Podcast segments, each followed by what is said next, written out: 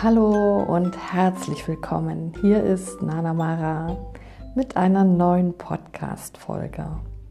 Aber nimm erstmal Platz auf meinem Sofa und hör gut zu, denn heute erzähle ich dir eine Geschichte und die hat so einen langen Bart.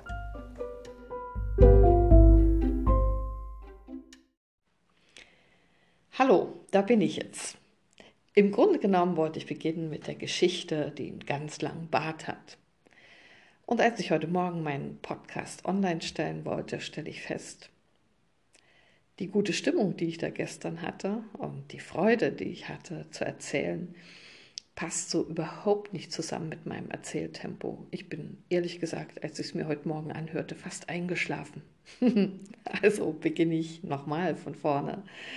Die Geschichte, die so einen ganz, ganz langen Bart hat, ist in Wahrheit eine ganz persönliche Begebenheit, die ich gestern hatte.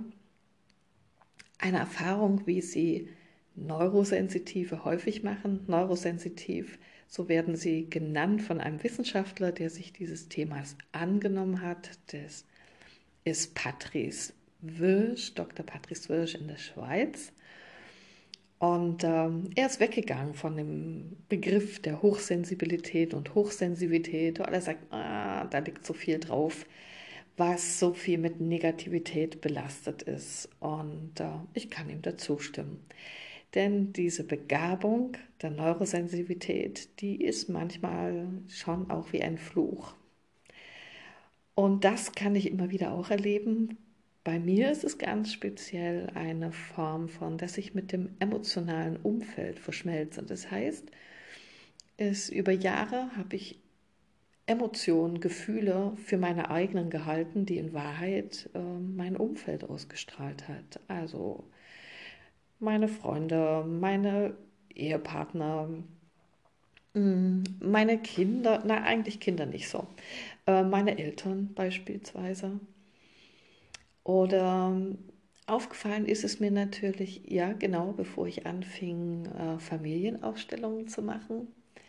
Oder als ich anfing, Familienaufstellungen zu machen, ist es mir extrem aufgefallen, ähm, dass wenn sich Klienten angemeldet hatten, dann war ich oft an dem Tag in einer ganz besonders merkwürdigen Stimmung, ganz un also ganz unterschiedlicherweise.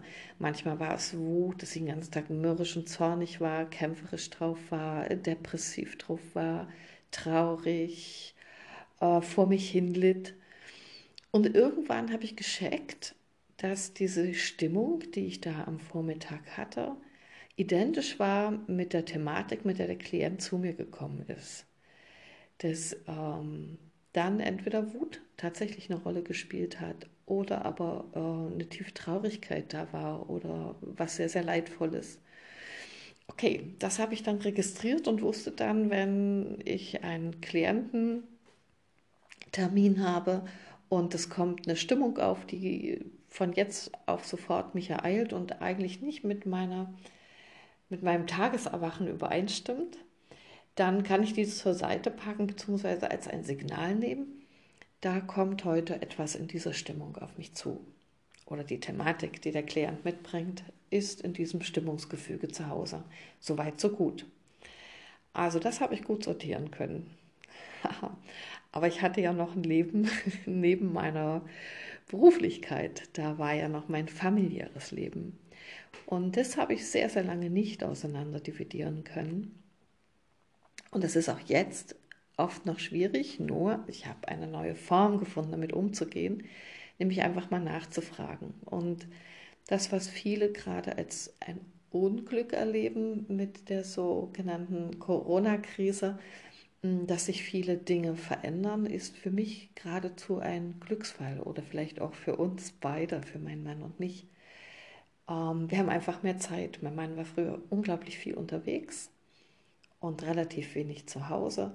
Das heißt, es hat sich nicht immer so ergeben, dass wir wirklich viel Zeit hatten, miteinander im Gespräch zu sein oder auch uns im Alltag zu beobachten, darüber zu reflektieren. Die Zeit haben wir jetzt. Und so war es auch gestern. Wir gehen ja morgens immer schwimmen und ähm, Ich war dann noch eine Weile mit dem Radl unterwegs hinterher und mir sind ganz viele wunderbare Gedanken vor die Füße gefallen, wo ich dachte, ah, wunderbar für den Podcast. Es ging mir einfach gut. Und dann kam ich zurück nach Hause. Ich betrat die Wohnung und hörte das Geräusch eines Rasierapparates.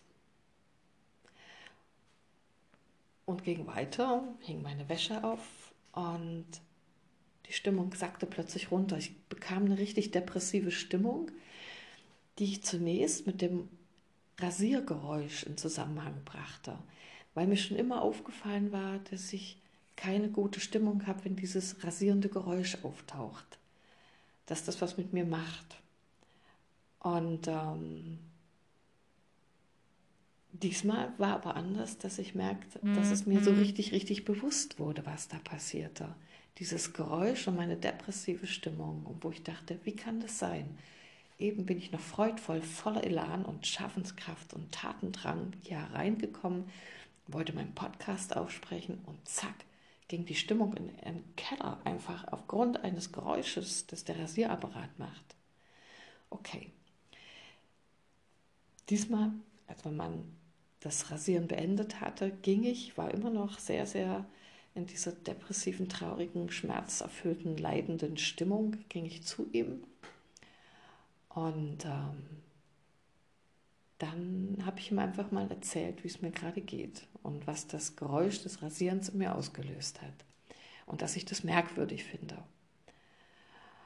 Und ähm, wir packten uns dann beide da auf sein Sofa, mein Kopf auf seiner Schulter und ich fragte ihn, weil ich auch jetzt bemerkte, ich bin total müde geworden. Ich hätte auf der Stelle einschlafen können. Also am hellen Vormittag. Ich war gerade aufgewacht, hatte über acht Stunden geschlafen. Merkwürdig, merkwürdig. Also fragte ich ihn, was das Rasieren denn für ihn bedeutet. Und das war dann spannend für mich. Er sagte, ja, das ist, wenn er sich rasiert, als würde er diese alten Geschichten aus der Nacht abrasieren als fielen mit diesen Bartstoppeln alte Geschichten von ihm ab. Wow, ich war hellwach und verwundert dachte, das ist ja jetzt mal phänomenal, wie kann das sein? Ich höre dieses Geräusch von Rasieren und bemerke gleichzeitig, dass da auch eine Stimmung abschwingt, sich hinaus bewegt und im Haus vorhanden ist. Und ähm,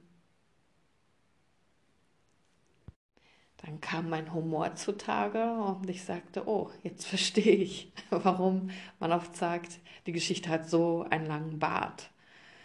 Das hieße ja, wenn du deine Haare wachsen liest, deine Bartstoppeln wachsen liest, dass dann die Geschichten lang an dir hängen. Ja, sagte, das könnte man so sagen. Und das ist ihm auch ganz wichtig, dass er sich jeden Tag rasieren kann weil dann das, was in der Nacht sich verwebt, und in dieser Nacht war es wohl was nicht so Gutes, was sehr Belastendes, was dann gehen konnte, dass man das dann so mit sich herumschleppt mhm. und es einen langen Bart hat, eine Geschichte. Ja, das war sehr erleichternd und ähm, durch dieses Gespräch war ich wieder komplett bei mir und in meiner eigentlichen Stimmung. Und da hat es in mir nachgewebt. Ich habe dann die Ideen verworfen, die ich auf dem Weg vom Badesee bis nach Hause hatte und dachte, das mag ich erstmal mit dir teilen, weil ich weiß, es betrifft unglaublich viele Menschen, mehr als man ab annimmt. Man sagt so 30 Prozent der Menschen, die auch diese Neurosensitivität haben, die sich ganz unterschiedlich bemerkbar machen kann. Nicht alle sind so wie ich in emotionalen Gefügen verbunden und nehmen das emotionale Umfeld so stark wahr. Das kann sehr, sehr unterschiedlich sein, wie sich das ausdrückt im Alltag. Hm, manche leiden unter Lärm, wenn das zu viel ähm, Geräusche sind, dann ähm, müssen sich zurückziehen und können nicht mehr da sein, wo es so geräuschvoll ist. Hm, wieder andere sehen Tode voraus, dass Menschen sterben werden und ist das eine Belastung für sie? Das kann also wirklich einen ganz unterschiedlichen Geschmack haben. Und für mich war es wichtig, ähm, dieses Thema ins Bewusstsein zu holen, weil ganz viele Menschen, die diese Neurosensitivität haben, leiden. Und die leiden nicht, weil sie ein Problem haben, an dem man leiden könnte oder ein Leben, sondern dadurch, dass ihre Wahrnehmung so viel mehr wahrnimmt, dass sie viel sensibler mit dem Leben verbunden sind und dadurch, dass äh, wir in einer Kultur leben, die es sich zugeeignet hat, das Leiden zu kreieren und das Leiden auch zu hoch zu stilisieren. Wir dürfen nicht vergessen, dass mit dem Erscheinen von Jesus vor 2000 Jahren, der den Frieden gepredigt hat, der einen liebenden Gott gepredigt hat, der die Menschen wachrütteln wollte für das, was Gott wirklich bedeutet, was Gott ist in unserem Leben, dass der ja den Menschen zelebriert hat, dass der Tod nicht der Tod ist oder das, wofür sie es halten, sondern dass das Leben weitergeht, dass das Leben unendlich und ewig ist und dass das Leiden nicht wesentlich ist für uns als Menschen, sondern der Frieden und die Liebe, das Miteinander, das sich auf Augenhöhe begegnen, das sich in Liebe zugewandt sein. Und was dann die Religion daraus gemacht hat, war, Menschen wieder und noch tiefer in das Leiden hineinzuführen im Namen von Jesus Christus. Sein Tod, der eigentlich uns zeigen sollte, der Tod ist überwindbar. Du bist nicht das Sterben, du bist nicht dein Körper, der da stirbt. Du bist mehr.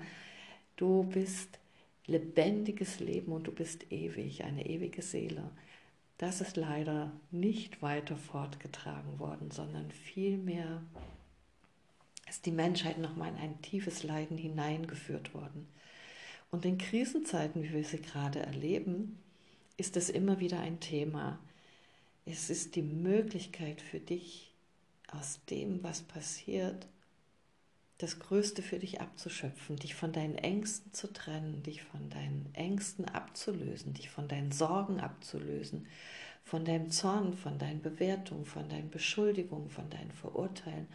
All das ist möglich in einer solchen Krisenzeit, weil du wirst ganz, ganz konkret mit dir nochmal durch einen Prozess geleitet, der verdichtet, was dich von diesem Leben abhält, indem du eine liebende Person bist, in der du Liebe und Freude verströmst, in der du Zuversicht und Leichtigkeit lebst, dass du Abschied nehmen kannst von diesem alten leidenden Ding.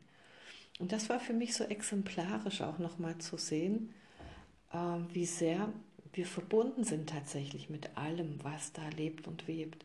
Und das ist tatsächlich auch das Thema, was mich immer wieder begeistert und beflügelt, zu sehen und erleben zu dürfen, wie Beziehungen miteinander verwoben sind, wie sehr wir wirklich alle miteinander verbunden sind und dass wir uns fühlen können und dass wir uns wahrnehmen können.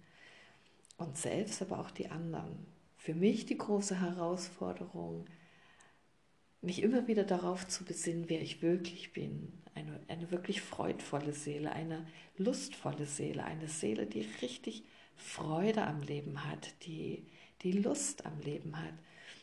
Und doch ist es mir passiert, und das gehört zu meiner Biografie und zu meinem Leben, dass ich äh, mich habe aus dieser Freude immer wieder herausführen lassen in das Leidvolle, was andere Menschen so erlebt haben.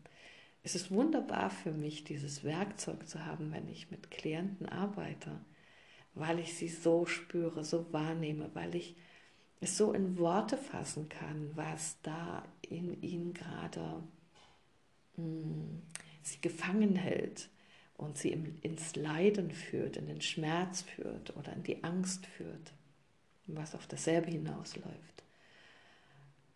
Und für mich halt diese Herausforderung, immer wieder mich darauf zu besinnen, was für eine freudvolle, liebende Seele ich bin. Und äh, mich nicht ähm, verführen zu lassen, damit hineinzugehen in das Leiden. Weil irgendwann war es für mich mal überlebenswichtig, in dieses Leiden mit hineinzugehen, aus der Idee, die ich als Kind hatte, dass wenn ich das Leiden meiner Eltern teile, speziell meiner Mutter, dann wird es leichter für mich, dann muss ich nicht von zu Hause weggeschickt werden, dann kann ich da vor Ort sein und kann meinen Beitrag leisten, was natürlich für ein knapp sechsjähriges Mädchen eine komplette Überforderung ist. Aber mit dieser Idee bin ich weiter durchs Leben gegangen, um in Verbindung zu bleiben und in Beziehung mhm. zu bleiben. Und es hat mich wunderbarerweise genau dahin geführt, heute Menschen unterstützen zu können, aus dem Leiden herauszugehen. Also das, was mir damals scheinbar widerfahren ist, meine Überlebensstrategie, die ich mir mhm. angeeignet habe, hat mir auch geholfen zu verstehen und tiefer wissen zu wollen, was uns in Wahrheit verbindet als Menschen und was uns in Wahrheit als Menschen ausmacht. Und dass wir im Grunde ganz freudvolle, lustvolle, lebendige Wesen sind. Und das mag ich dir ans Herz legen. Wenn du eine von diesen Neurosensitiven bist, wenn du vielleicht auch schon mal den Verdacht hattest, dass das, was du da dauernd erfährst oder erlebst, nicht wirklich deins ist, dass das nichts mit dir zu tun hat. Es gibt ganz viele Menschen, die werden immer wieder zornig und wenn sie sich besinnen, merken sie, das bin ich nicht. Und trotzdem ergreift es mich immer, trotzdem gehe ich immer wieder mit dieser Welle des Zorns und der Wut hin. Und ich tue Dinge, die will ich gar nicht machen. Dann erinnere dich tatsächlich an diejenige, die du bist und zelebriere täglich, täglich die, die du in Wahrheit bist. Nimm dir Zeit, nimm dir Raum, geh in die Natur, wirf dich in einen Fluss oder in einen See und erfrisch dich darin. Komm zu dir. Vielleicht ist es kein Fluss, vielleicht ist es kein See, vielleicht ist es für dich was ganz anderes. Vielleicht musst du den Gipfel eines Berges erringen. Vielleicht musst du in den Wald hineingehen, dich auf eine Wiese legen, einen Baum umarmen. Ich weiß es nicht. Finde für dich heraus, wo dein heilsamer Ort in der Natur ist. Finde dich Finde für dich heraus, welche Geschichte bei dir schon einen viel zu langen Bart hat, die du schon viel zu lange leidend mit dir herumträgst als Frau wirst du dich nicht rasieren können. Vielleicht hast du die Idee einer neuen Frisur oder verstehst vielleicht, warum du dir immer mal wieder die Haare kurz raspelst. Egal. Verbinde nichts mit irgendetwas. Keine Geschichten mit der Länge deines Bartes, keine Geschichten mit der Länge deines Haars. Fang an, dich daran zu erinnern, wer du ganz tief in dir bist, was dein wahres Wesen, was deine Urnatur ist.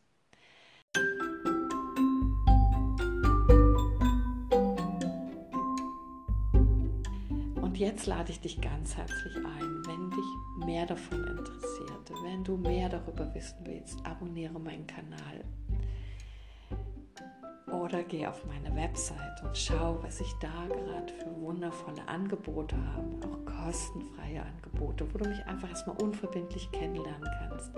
Natürlich mit dem Malen, mit meiner absoluten Passion, dem Malen. Und erlaub dir, der zu sein, der du in Wahrheit bist. Finde das heraus. Lass die Natur deine große Unterstützerin sein. Und jetzt abonniere sofort meinen Kanal. Ich freue mich, wenn du mir wieder zuhörst auf meinem Philosopha. Das war's für heute, für diesen Montag, den 7. September von Nana Mara. Danke, dass du dabei warst und schön, wenn wir uns wieder hören.